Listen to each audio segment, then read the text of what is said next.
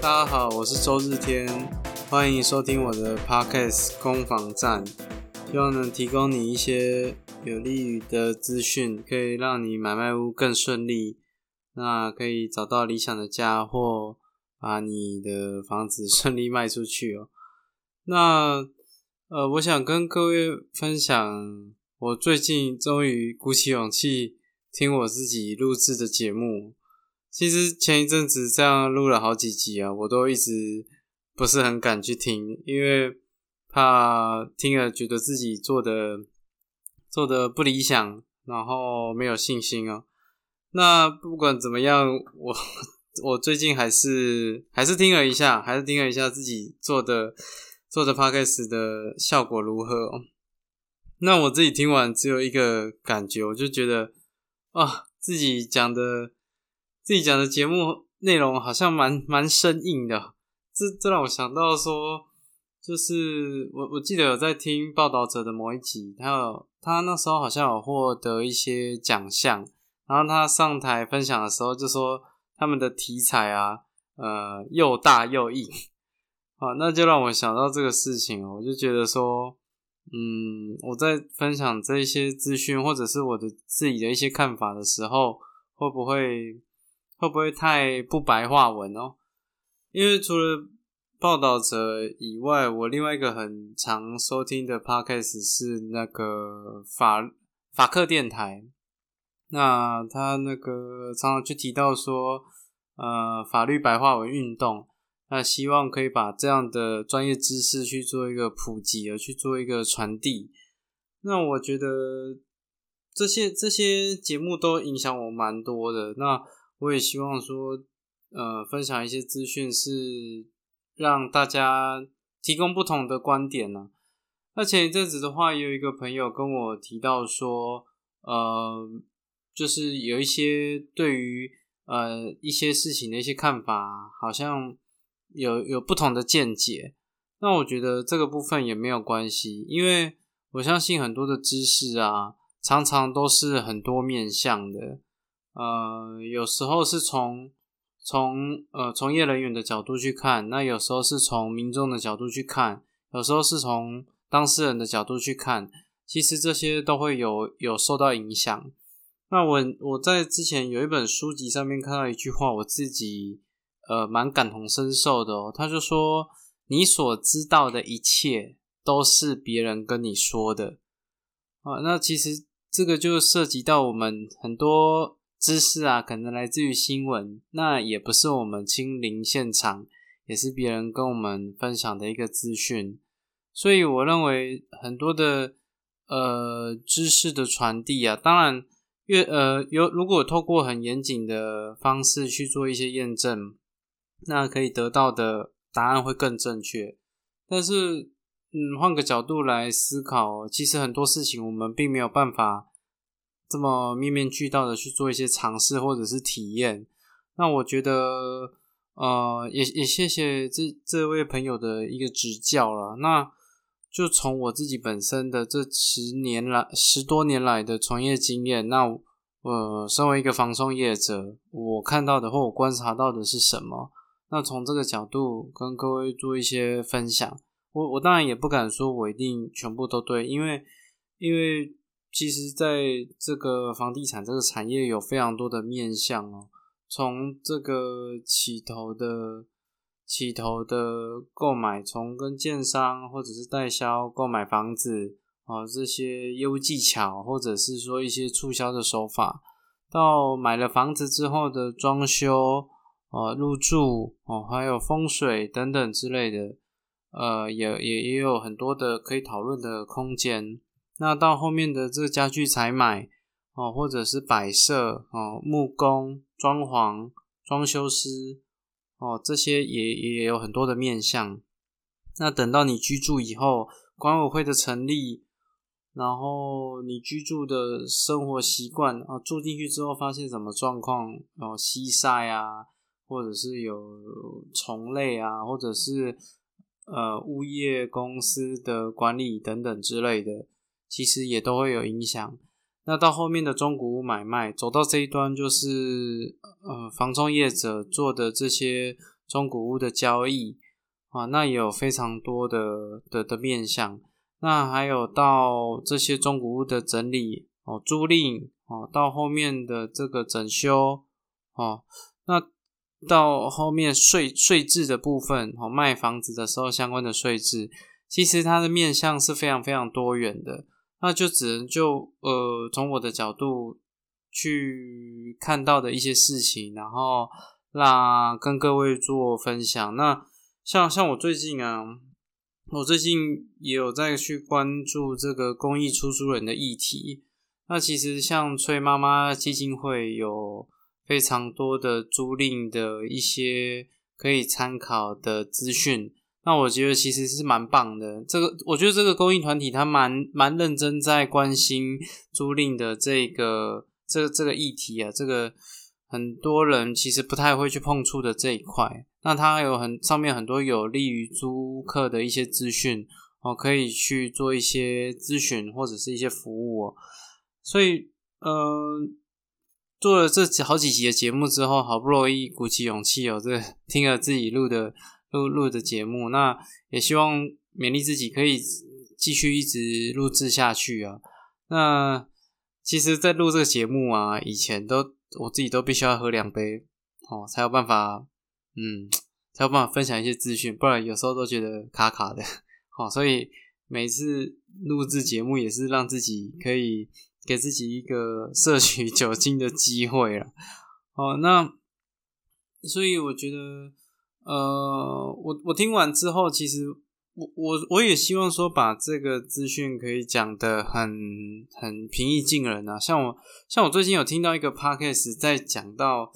我有点忘记他好像什么历史下酒菜吧，他的名字啊。那他讲到一个很有趣的故事，是有关于苏东坡哦，他买房子哎，他租房子的故事。那我觉得这个也也蛮有趣的。他他讲到说，苏东坡跟他的弟弟苏辙啊，那因为因为当官嘛，那他们当官有时候都会有一些轮调。那每一次轮调，他们可能都会会有这个住的需求存在。那早在唐朝的时候，其实房价房价跟薪水不成正比，就已经是一个客观事实了。所以。我们也不用说为现在买不起房子哦感到很沮丧啊！早在那时候，唐宋古文八大家哈就 就在面临到这样的事情啊。每次苏东坡被贬官或者是被调到其他的区域啊，那他就必须要找一个房子来来提供他去做一个居住的需求啊啊！那所以我觉得我从这个观点讲，我是觉得蛮有趣的哦。那原来。呃，历古人也面临到说租屋的一些事情啊，那我是不知道他在唐朝或宋唐朝的时候有没有这个公益出租人制度了。那但是住的这个议题啊，其实会一直在我们的生活中面面俱到的去去做展现呢。那我也觉得，嗯，其实课本也不会教我们这些事情，课本不会教我们怎么去。啊，土地增值税的这个这个自用跟一般哈，或者是说买卖房子的时候需要留意什么样的事情？所以啊，做这一档 podcast 也是希望说能提供把这些资讯更更普及的去去跟大家去做一个推广或分享。那也许可以帮到一些人，或者是说也也帮助到自己啊。因为其实，在做一些议题的的准备的时候。那会看到很多的资料啊，那在看到这些资料的时候，其实对于我自己本身的从业状况也是有帮助的哦。不论说是从这个业务公司，或者是呃租赁市场，或者是物矿的一些一些查检，我觉得其实做这个 podcast 如果能帮到一些人，我觉得很棒。但是最重要的是说，它也帮到了我自己，呃，对于说这个产业有一些新的新的认识啊。那我自己也会去听听听别人的的的的一些做法，也我现在我其实讨论房地产的这个 podcast 在网络上也也蛮多的啦。那我只是希望说，透过呃透过我自己的角度，因为我我当我当过买方，我当过卖方，那我有跟代销买过房子，那我也卖过房子，那我也看了很多房子，那这些是我自己的个人经验哦。那当然不是说一定都是一个正确的答案，但是我觉得，嗯，至少看的房子是是多别人非常多，因为这就是我工作的一环嘛。哦，所以也希望在这十几年的经验里面，能有一些呃对大家有帮助的资讯，所以才成立这个攻防站。那能提供买卖房子这一些资讯，然后它是一个站啊，它是一个它是一个电台啊，或者它是一个资讯的传播者，这都是我自己对自己的期许了。那讲这么多，其实就是我听完我自己的 podcast，让我有一些感触啊。因为我觉得我讲的都啊，又又又大又硬啊，哈。那当然我自己本身也会做一些调整啊。毕竟，嗯，录制这些 podcast 也是在我一个神智相对比较不清楚的，呃，大概都是在第第第第三杯或第四杯哦之后做这个。节目的录制，但是但是各位放心，我真的有做功课去做，才才来做这些节目的。那也许不全然是对你有其他不同的经验或想法，我觉得也很棒。你愿意跟我讲，我也觉得也很棒哦。如果你愿意的话啊，因为除了协议中的酒精浓度已经比较高以外，我录制这个节目通常时间大概会落在十二点到两点，在小朋友睡了之后。哦，我我除了本身是一个房中业者以外，我也是一个一个爸爸哦，所以也是要照顾完 那小孩确定睡了，然后有自己的空闲时间才能做这个节目的录制哦。那如果刚好收听的您也是为人父的话，那我相信你也可以了解自己的时间其实真的是不多了，对吧？那只是也因为住这个有小孩之后，你会对于说这种空间的想法，会会有更多的延伸或想象啊。毕竟小朋友真的是蛮需要空间的啊。那我像我最近就在处理房子的可能一些虫害的问题，我不知道为什么家里会有一些蚂蚁哦。那有跟这种防虫的呃除虫公司去做一些情谊跟了解哦。那也也因为做这个节目，想要对这样其他不同产业的从业人员有更深的的的探索，或者是聊天呢。那其实他提到说，如果家里有蚂蚁的话，这这边也跟各位分享一下，如果你家里有蚂蚁，你要处理的话，你可以去买那种蚂蚁膏哦，你可以在小北百货或者是那种好朋友啊，这这种居家。的在地的这种五金大大型的居家用品杂货店哦，去跟他讲你要买蚂蚁膏或除，他大概都在杀虫剂的那一带附近啊。那它它很特别哦，它就是一个很像浆糊的东西，然后你在使用上面呢，你就要把它滴在你你要去观察你们家的蚂蚁的动线是怎么走的，然后你就把它滴在他们会。聚集在哪一个地方，你就把它把它挤一些，像挤牙膏一样哦，挤在会出没的那个地方附近，然后他们就会去吃，然后吃了之后，他们就会把这个蚂蚁膏带到巢穴里面，然后进而打产生一个连锁的一个效应啊啊！那我现在嗯涂，但涂不要涂太多点，因为你涂太多点的话，可能可能蚂蚁就会散掉。那我。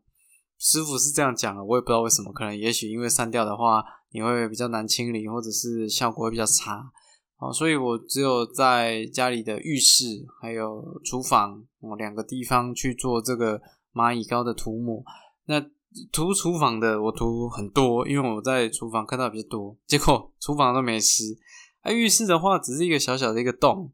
结果他们狂吃，所以在今天洗澡的时候看到。这个这个冲澡的地方旁边有很多的，就是裂缝处有有我涂蚂蚁膏的地方，有分非常多的蚂蚁去聚集啊，看起来其实有点密集恐惧症的一种惊悚感啊。只是看到这样也觉得说，哇，那那也不错啊。那希望说，呃，就是家里的这种蚂蚁的问题可以得到一些处理跟根治啊。毕竟家里有小朋友，你也。不希望他，你看，如果看到他的奶嘴上面有蚂蚁，这是一个令人蛮蛮痛苦、蛮煎熬的事情啊。那你会担心看到一只，那还有多少只啊？所以，嗯，也也，我觉得，我觉得做这节目让我对于说这些居家的问题有更深的一层体悟。那也给自己一些期许啊，希望除了嗯，除了分享这些资资讯之余，也让自己的。自己的这种居家的一些资讯呢，可以更完整。那 甚至可以跟一些客户分享，我觉得这也是意想不到一个收获啊。那至于说有没有办法讲的很有趣，像这种啊，这个这个古人租屋哦，这种这种这种讲的很有各种不同的面向去讨论房地产这件事，嗯，只能说在做努力呀，啊在做努力，毕竟。房地产这件事情，我相信你只要是一个人，你就要有一个地方可以住。那你只要有个地方住，你可能就会涉及到房地产，因为你要么就是住自己的，要么就是住别人的，只有这两个选项而已。那其实都跟房地产息息相关哦。哦，所以，嗯，这是我做这个 p a c k a g e 的初衷。那也希望可以越做越好，然后能提供更多的资讯给大家，然后。买卖屋上面有一些帮助哦。好，那前言讲到这边了。今天想要跟各位聊聊不同，我我想要做个不同的尝试啊。我想要在线上带大家去看房子啊。如果你有这个跟中介看屋的经验啊，啊，我这边有一些建议哦，跟嗯听众做分享哦。如果你在第一次跟呃，这种房仲业者看房子啊，我我我我觉得应该是这样。你看房子，你你如果对这个房子有考虑，你通常不会只看一次。那我的建议是说，哈，你第一次看屋的时候啊，你就听他讲，好，你就听他看想怎么讲就怎么讲啊，你就专注的听听他这个这个你眼前的这个房仲带你看房子时，他讲的东西有没有破绽，或者是他讲的东西他到底有没有做功课啊？去专心的听他讲。你第一次就。也就把你的五官去都去做这去专注在这个房仲跟你讲的一些事情上面呢，然后你去去感觉一下他到底有没有一些前后矛盾啊啊，或者是他讲的到底完不完整啊，还是他讲的话其实都很空啊。其实如果你仔细听的话，你是你是可以感受得到这个房仲业者对于说这样的一个一个标的或者是一个物件。他到底有没有认真去做功课，或者他到底了不了解？那这是你第一次看屋的话，呃，我建议你专心听他讲，哈，然后去问题问问题，去感觉一下，啊，这个房仲跟你的 key 到底合不合，还有他到底可不可靠？那，呃，但但我第一次，我我这个我不想去多谈，我想要谈的是第二次。如果你今天真的看到一个一个一个标的或一间房子，你看了真的有 feel 哦，你一定会有约。复看的一个动作啊，哦，再去再去做一次确认哦，哦，那嗯，在复看的时候，我建议你第二次去看屋的时候，你最好带个人去。为什么？因为房仲还是会跟你讲很多，可是你第二次去看屋的时候啊，你的重点就不再听房仲讲些什么，而是去关注那些这个房仲没跟你讲的事情。啊，你你带个人哦，去去打发他，啊，带不论说你要带你的另外一半啊，或带你的长辈啊，随便都可以，你就带着他，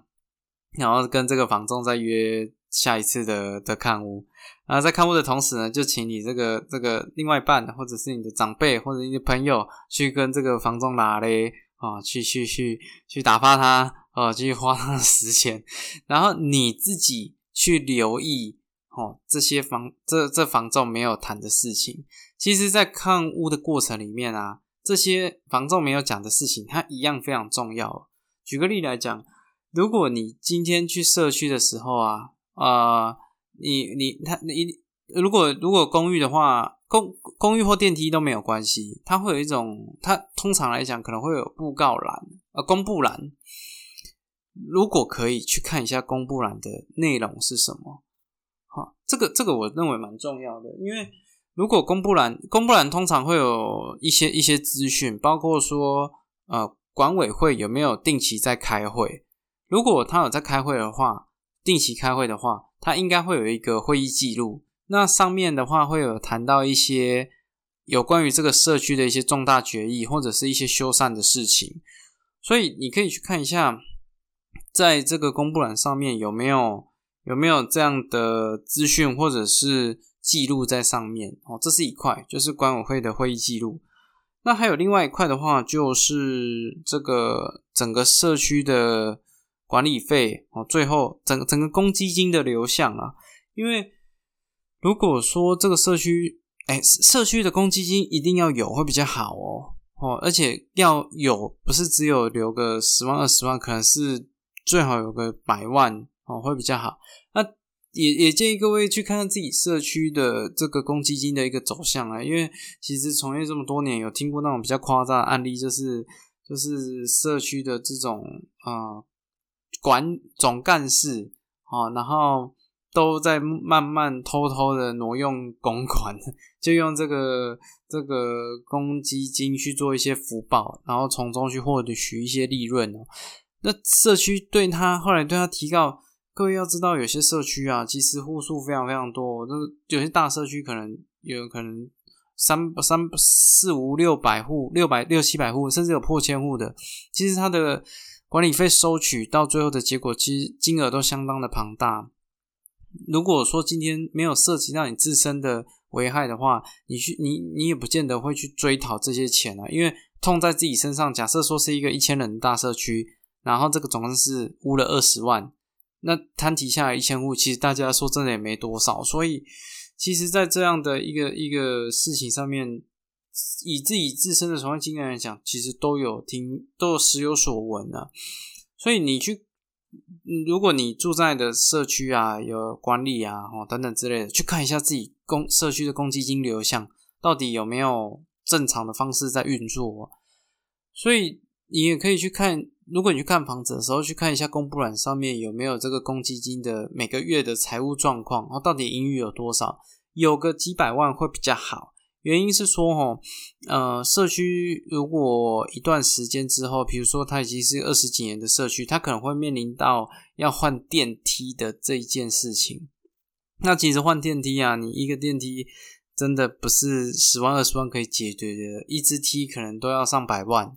那如果你的公积金的费用是不够的，其实在换这个电梯的过程里面，呃，就必须要额外的去贴补一些费用。那我觉得，所以我我觉得公积金是一个蛮重要的一个一个指标啦。那除了这个，如果它不是在公布栏上面的话，它可能也在电梯里面哦。当当你在复看的时候啊，房仲在那边跟你讲一堆的时候，你就默默的去翻翻翻翻这个这个电梯里面的公布栏，那也许房仲就有点紧张，因为他可能忘了看了。哦，这是一块哦。那除了那房子房子本身我就不去多提了，哦，房子房子内内部这一块，呃，我相信大家其实在网络上面做一些功课，大概都会有一些谱。我想要谈谈以外的，以外的有哪些部分？顶楼跟地下室，哦，地下室可以看什么？地下室也要去看哦。如果你即便说你买的这个标的没有车位的话，我还是建议你去看，因为地下室它会是一个，现在普遍来讲是一个环境比较不好的区域。呃，环境，比如说，呃，那那个那个整洁啊，或者是因为你车子这样子地下室开来开去，有可能都会有一些废气啊等等之类的。如果说它的地下室干干净净的，我觉得这是一件非常了不起的事情，代表说这个社区它确实有在做这个管理跟规划哦。所以，而且有一些那个资源回收的或者是倒垃圾的，它通常在地下室的可能性也蛮高的哦。去看一下它的。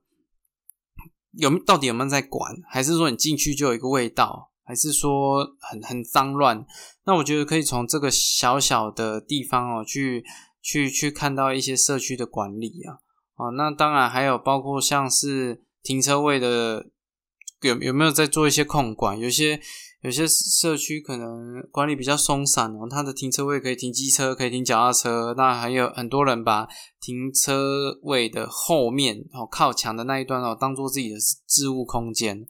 那其实都可以了解到说这个社区的住户素质是如何啊。如果说它都是一尘不染的，那当然是很棒。可是有一些哦，真的是很可怕。我听到比较夸张的案例有那种呃，就是卖生鲜食品的哦，水水果摊。那他的水水果摊的老板的车位会有腐败的水果，哈，这这这就很吓人呐！这曾经自己有服务过的一个案例里面就有遇到这种状况，我说真的是很可怕，这把停把地下室当酿酒厂啊，这各种水果酒啊，或者是这种蚊虫啊、这种害虫啊的这种生长空间，我都不知道他是在做生化实验还是在放杂物啊。其实其实是蛮吓人的，会会蛮可怕的。哦，所以地下室某种程度来讲，可以说是这个社区里面最最最最不堪入目的一面啦。那 如果这一幕也都很棒的话，我相信其他的问题是不大啦。哦，所以地下室哦，请跟你的房仲在复看的时候哦，就跟你房仲说，我要先去地下室看看啊啊，能看尽量看哦，毕竟毕竟如果你是要买房子自己住的话，这样看并不犯法，对啊，那住的都是一辈子的事情哦。那除了地下室有这种呃令人惊讶的事情以外，顶楼也非常建议各位去看哦。顶楼的话，看哪几个部分？看它的地板有没有去做防水。那你会说，呃，我买的标的不是顶楼啊，这个东西跟我也没有关系啊。反正顶楼真的漏受害的最多最多也是也也也也是最顶楼那一户优先嘛。可是。各位要知道，说如果有一些呃顶楼的漏水的问题，它可能会波及到下面的楼层哦。哦，因为因为其实，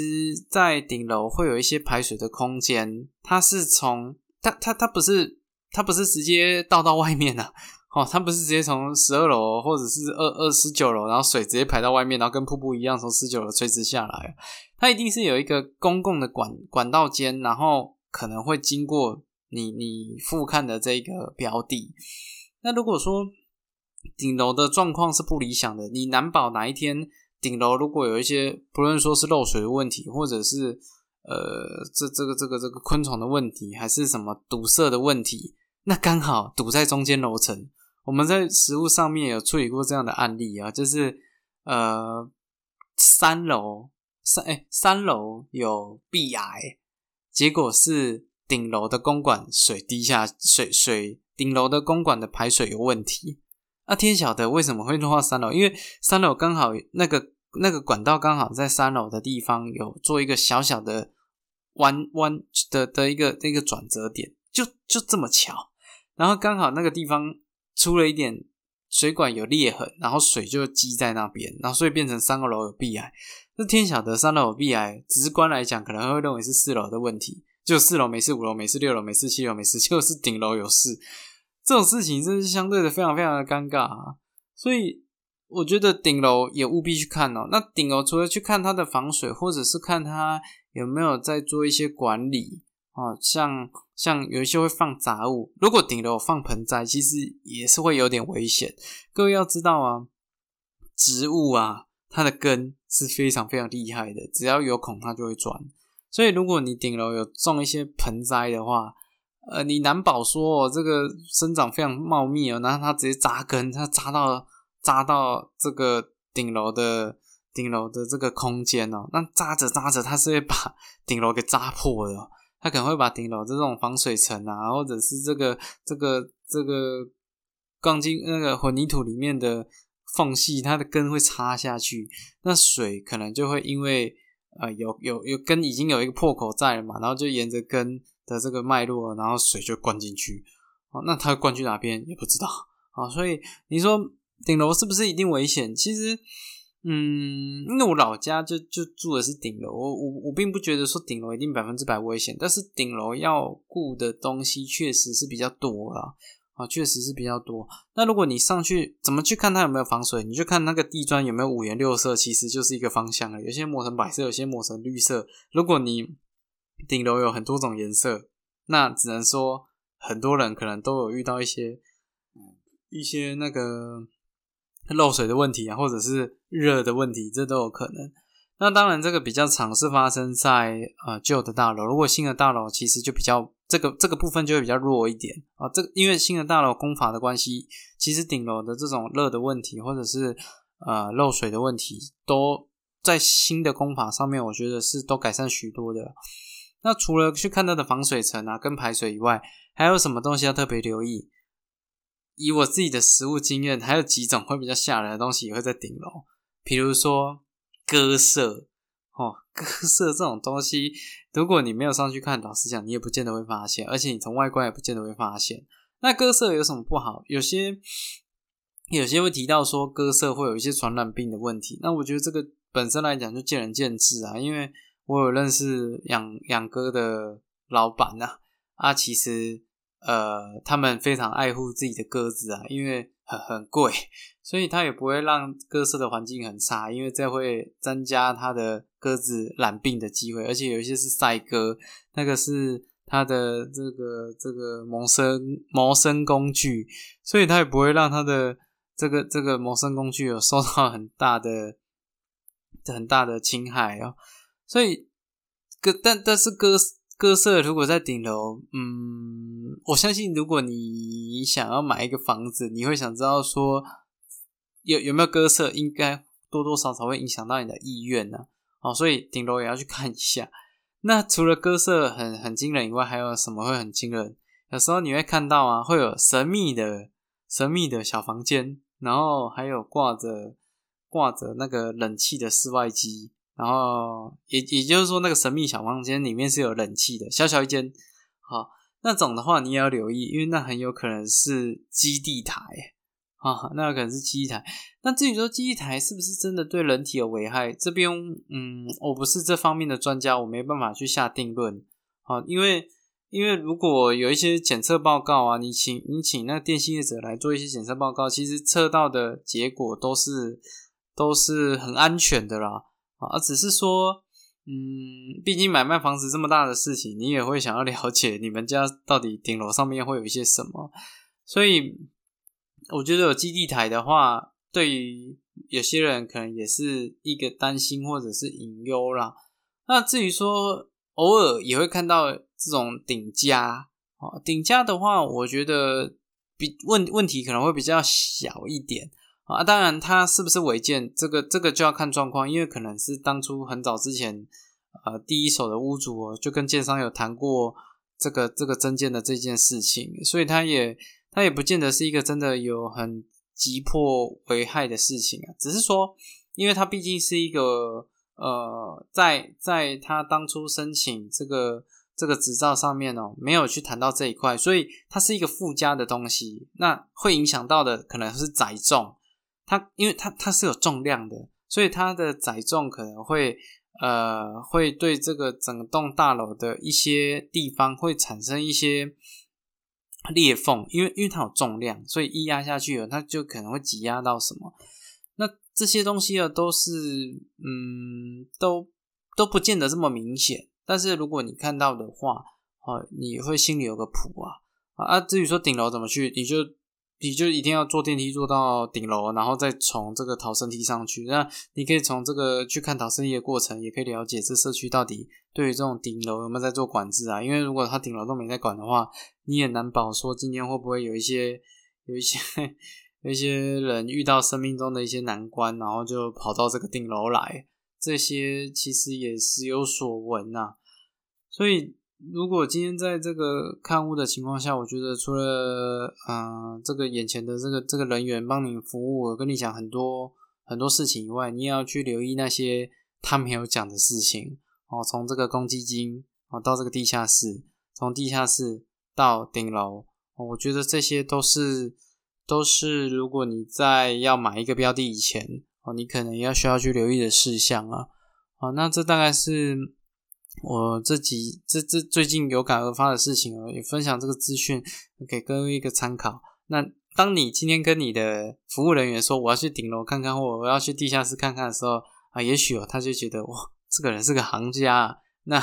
他对你的一些不论说是业务动作或者是一些不清楚的资讯，我相信他也会比较谨慎啊。好，在这边这个这个资讯跟大家做分享，也希望说对你的买卖屋哦会有一些帮助哦。那谢谢你收听到最后哦，我是周日天，希望你有愉快的一天。谢谢你听我的攻防战听到最后。那如果你有什么想法，也可以欢迎随时跟我说，或者是在我的 podcast 下面留言。那祝各位都可以找到自己心目中理想的房子，也或者是把房子卖了一个好价位，你满意的价位。那谢谢你的聆听，祝你有愉快的一天。我是周日天，拜拜。